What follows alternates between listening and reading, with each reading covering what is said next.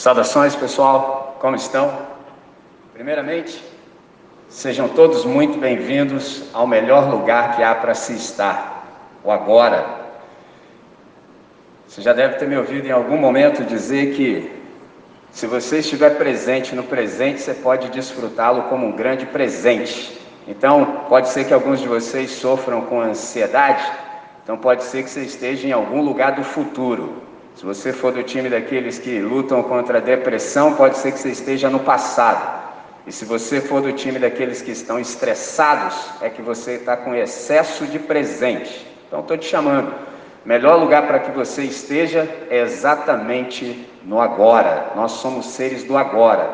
Ou você vive nessa dimensão chamada hoje, presente, agora, ou então você vai perder grandes oportunidades que passarão por você e você não vai se dar conta, certo? No último encontro foi sensacional, fluiu, não houve sequer nenhum incidente e certamente quando você não age da maneira como deve, deve ter gente te chamando a atenção. Mas eu também quero fazer exatamente o contrário, quero te elogiar porque vocês mandaram muito bem no encontro anterior e por isso as ideias fluíram com muita facilidade, beleza? Estou satisfeito que a galera do nono ano está aí também. Semana passada vocês não tiveram oportunidade de estar aqui, porque vocês estavam fazendo um teste vocacional. Espero que vocês identifiquem o quanto antes qual é a de vocês aqui no planeta. Porque quanto mais rápido vocês discernirem quem vocês são e qual é a identidade de vocês e qual é a respectiva vocação, menos tempo vocês perdem na existência. Não sei se vocês prestaram atenção, mas a canção que foi cantada lá no início, o autor dela deixou a nossa dimensão no domingo próximo passado. E às vezes, quando eu me despeço de uma galera aqui na sala, assim, eu falo, galera, se nós estivermos no planeta, semana que vem a gente se reencontra. Aí tem uma galera assim que eu vejo no olhar que fica assim: por que, que você está falando isso?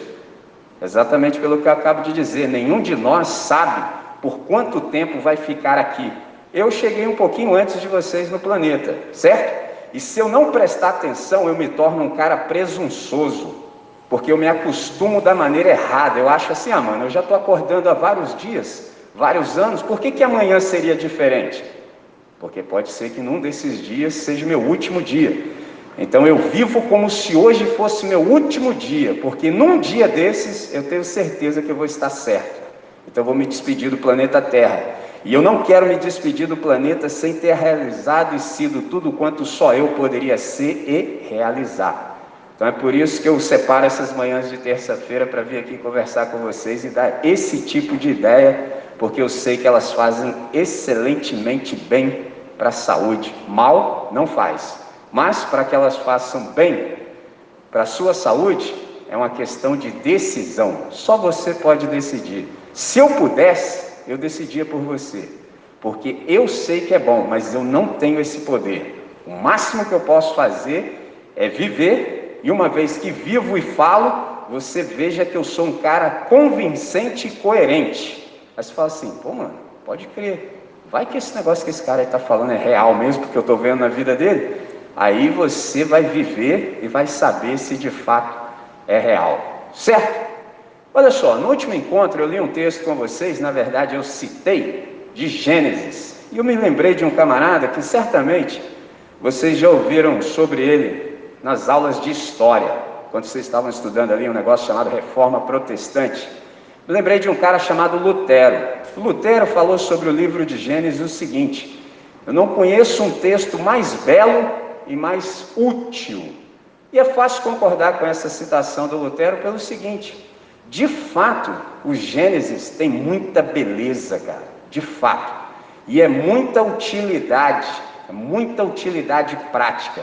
Um exemplo: se você quiser separar um tempo para ler e aprender os 11 primeiros capítulos de Gênesis, isso vai te dar uma base para você compreender tudo o que vem depois, porque isso é estrutura. Se você pegar as ideias que estão contidas ali, você pega o resto. Aliás, sendo mais sucinto ainda, se você crê no primeiro versículo, você tem possibilidade de crer em tudo mais que vem na sequência. Primeiro versículo, no princípio, criou Deus os céus e a terra. Ponto. Então, somente isso. Se você pegar essa ideia e crer, mano, já é sensacional.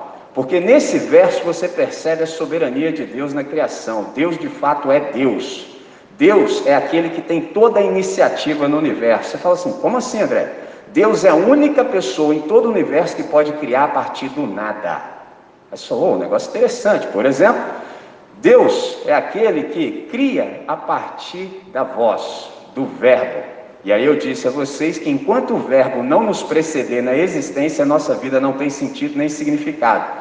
Porque você que estava aqui naquele dia percebeu que havia um detalhe interessantíssimo. Só qual era o detalhe, André? No princípio, criou Deus os céus e a terra. Ponto. Em português a gente não fala assim. Em português a gente diz: no princípio, Deus criou os céus e a terra. É assim que a nossa língua se estrutura. Mas para que a mensagem não fosse perdida, o camarada que fez a tradução, ele pegou a ideia, então ele inverteu.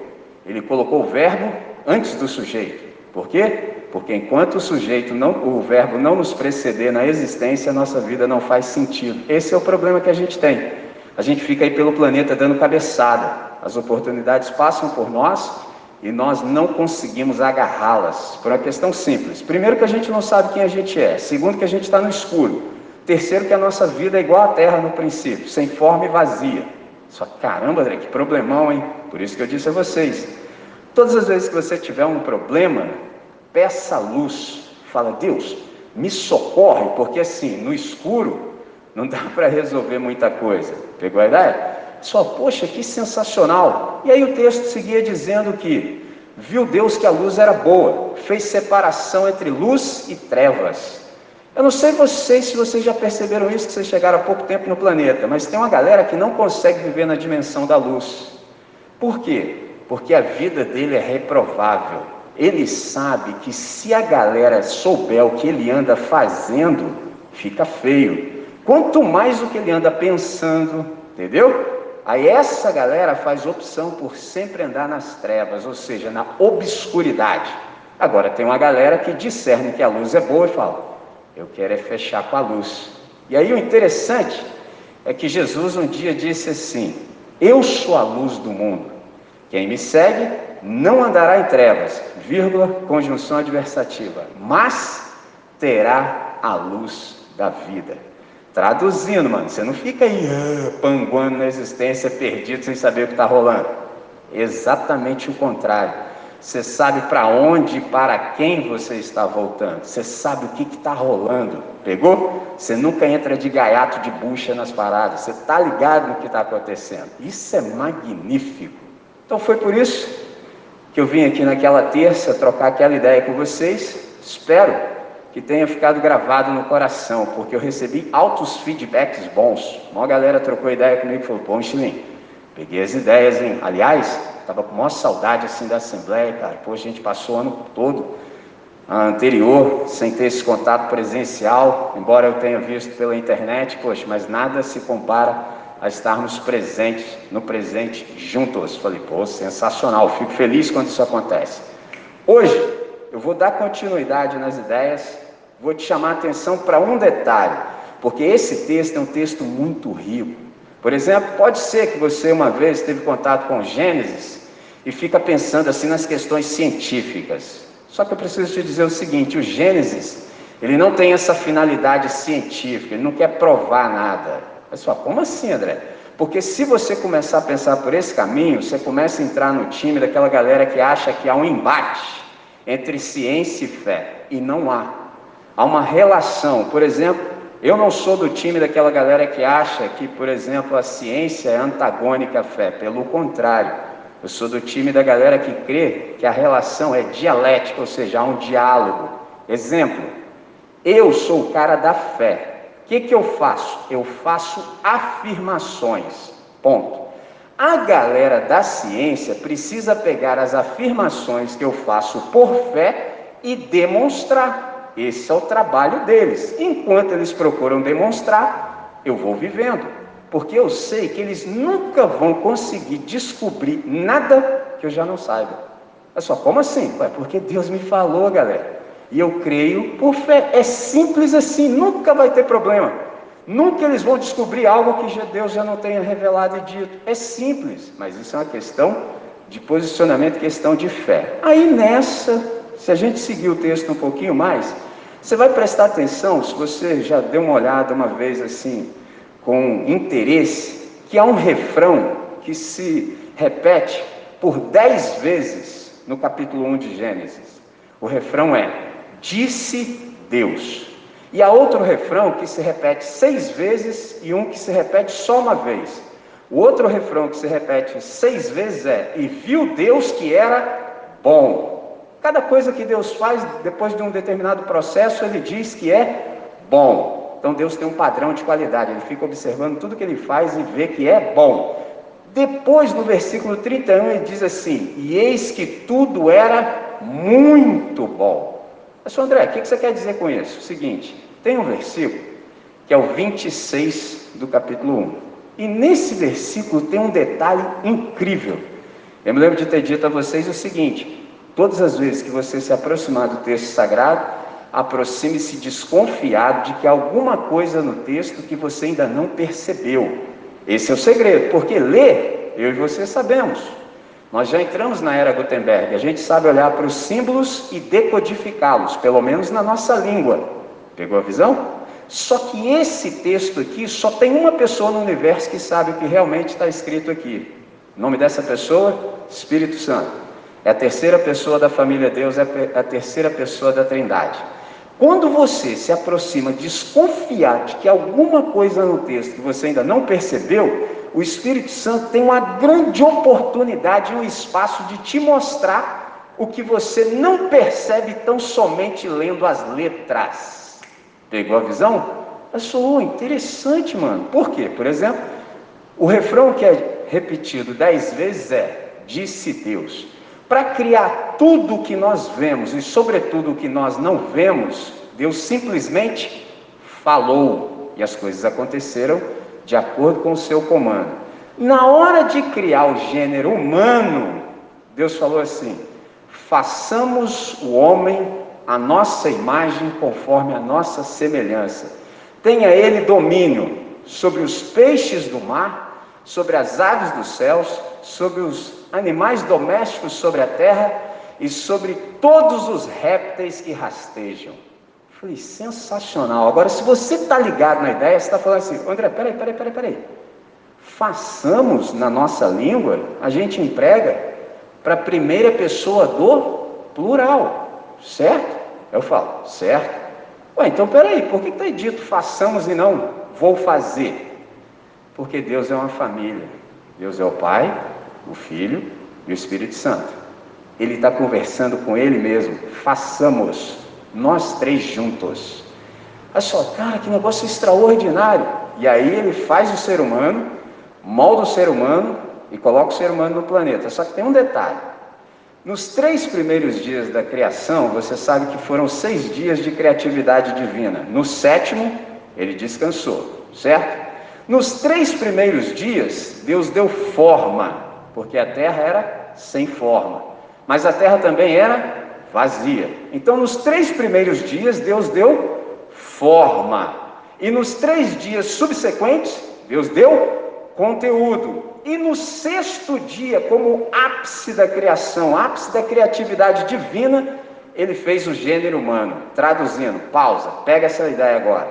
É o seguinte: você já deve ter percebido que no planeta há muitas pessoas que, por exemplo, constroem uma imagem para que tenham um Deus. Pegou a visão? Ao passo que o nosso Criador, ele nos fez, fez o gênero humano, fez a humanidade para que ele tivesse uma imagem. Já parou para pensar nesse negócio?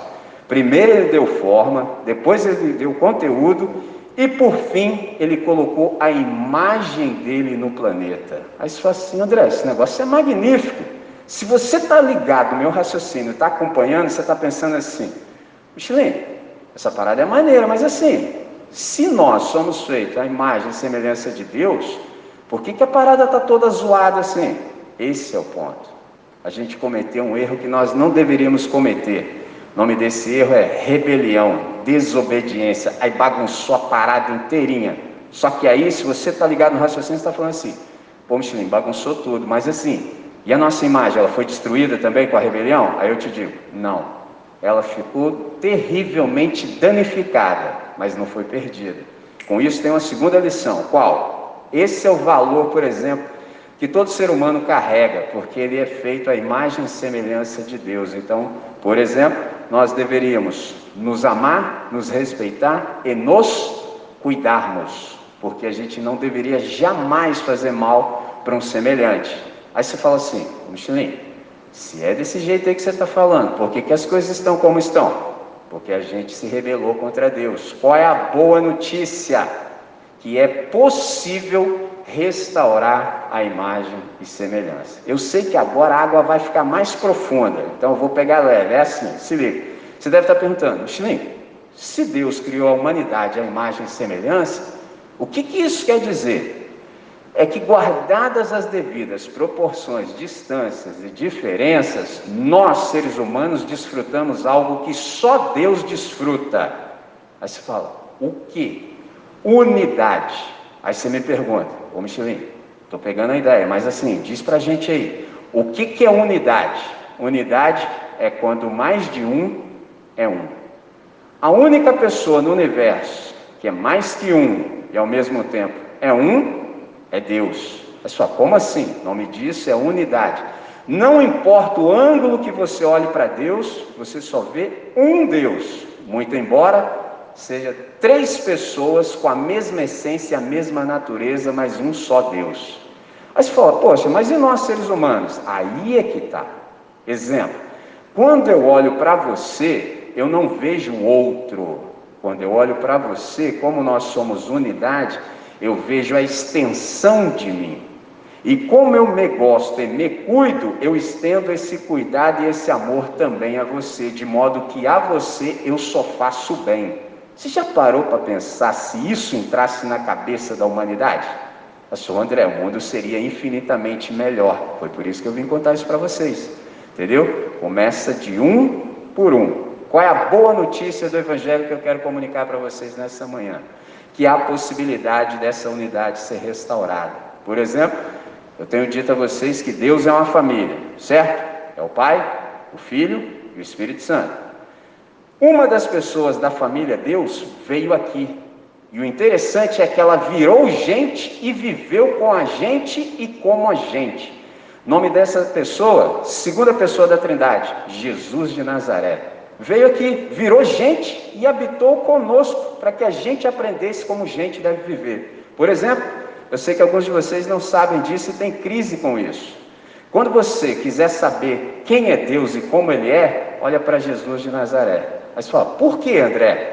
Porque em Jesus de Nazaré nós vemos Deus como Ele é e o ser humano como deve ser. Ponto. Está resolvido sua vida. Você não sabe como é que é Deus, não? Olha para Jesus de Nazaré. Jesus de Nazaré é a cara de Deus. Ponto. Pô, Michelin, perdidaço aí na vida aí, mano. Enfiando o pé pela mão, só fazendo besteira. Eu vou te falar um negócio, hein, cara. Na moral mesmo, eu já estou até cansado de mim. Olha para Jesus de Nazaré.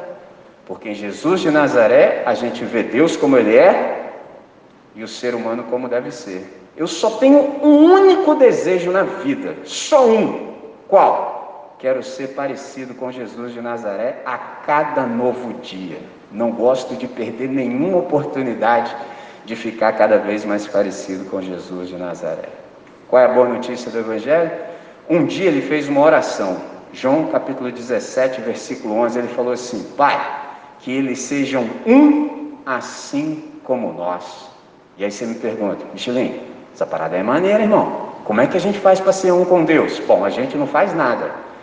Isso aqui é interessante, a gente não faz nada. Só como que não faço nada? Porque perceba que é uma oração. Se é uma oração, não sou eu e você que fazemos, é Deus que faz. A única maneira da gente ser um com Deus é se a gente tiver o mesmo espírito que Deus. Qual é a boa notícia do Evangelho? para todos aqueles que deixam a rebelião, deixam o estado de desobediência, uma das pessoas da família Deus vem morar em você e com você. Você já parou para pensar num negócio desse? O Criador do universo, podendo morar em qualquer lugar, resolveu morar dentro de nós. É um negócio magnífico. Por isso que eu disse para vocês que isso não tem nada a ver com religião. Religião só lida com pode e não pode. Quando a gente conversa sobre o Criador, é sobre relacionamento. Por exemplo, uma das pessoas de Deus mora em mim e eu moro nela. Então não preciso que ninguém me diga, Você está errado. Não, eu já sei. Porque quando eu começo a sentir o que eu não devo sentir, porque Jesus não sentia o que eu estou sentindo, algo em mim me diz: isso não é bom. Resolva enquanto está em tempo. Suponhamos que eu avance um pouquinho mais, aí eu começo a pensar. Já viu quando você maquina o mal? Acontece alguma coisa, aí, vira um, aí começa um sentimento, você não resolve nessa dimensão e você começa a maquinar a maldade. Aí o Espírito Santo vem e diz assim: André, o que, que você está pensando aí? Você sabe que Jesus nunca teve esse tipo de pensamento e você também não deveria tê-los, tampouco alimentá-los. Vamos resolver isso? Mas suponhamos que eu me rebele e falo assim: vou resolver não. Aí eu executo. Olha quantas oportunidades eu tive de resolver no sentimento, no pensamento e na ação. Traduzindo, ninguém que deixou a rebelião peca de uma vez só. Não tem mais jeito. Depois que uma das pessoas da família de Deus vem morar em você, é muito difícil pecar, galera. É muito difícil. E outra, você nem consegue mais pecar em paz. Não dá, mano. Não tem como. Por hoje, eu já sei que é o suficiente. O interessante é que quando você anda com a família Deus, é que você começa a ler pessoas, entendeu? E aí, observando vocês e lendo, dá para ver o quanto já entrou em vocês. Mas como eu aprendi também com os mestres que muita água mata a planta, por hoje é o suficiente. Seguinte, se porventura alguma coisa que eu falei te tocou e te toca, e você quiser conversar sobre isso para a gente aprofundar, não hesite, eu estou à sua disposição, basta você me chamar. Eu só vou conversar com você se você me chamar. Com isso eu estou dizendo que você tem liberdade e que eu não sou invasivo. Pegou a visão? Então vou chamar vocês para uma oração. Vamos falar com quem resolve?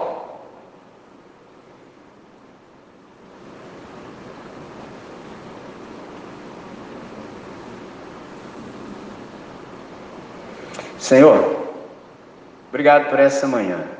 Hoje é um novo dia, um dia singular, um dia incrível, repleto de oportunidades. E Deus, Sendo nós criaturas do Senhor, sendo o Senhor o Criador, nós gostaríamos muito de continuar ouvindo a Tua voz. Nós percebemos nessa manhã quem nós realmente somos diante do Senhor. E nós percebemos, Pai, que não faz nenhum sentido viver em rebelião. Então nós queremos, Pai, a partir daquilo que ouvimos e compreendemos, nos render ao Senhor. Porque não há nada que possamos fazer em relação a isso se não nos rendermos, para que aquilo que já foi feito em nós seja feito. Então nós te agradecemos por, por aquilo que Jesus realizou e nós gostaríamos muito de continuar ouvindo a tua voz para que a nossa vida tivesse sentido e significado, para que a gente não perdesse tempo na existência. Eu te peço que todo esse rico ensinamento que o Senhor nos deu nessa manhã, seja preservado no íntimo do nosso ser, de tal maneira que nada se perca e que nenhum de nós tampouco perca tempo na existência. Sendo assim, Deus, despede os meus amigos em paz, de modo que a cada novo dia, a cada novo encontro, as palavras façam mais sentido e eles possam viver com intensidade de acordo com a sua identidade e a sua vocação. Nessa manhã, é assim que nós oramos. Em nome de Jesus, amém. Galera, vão em paz, vivam bem. Valeu!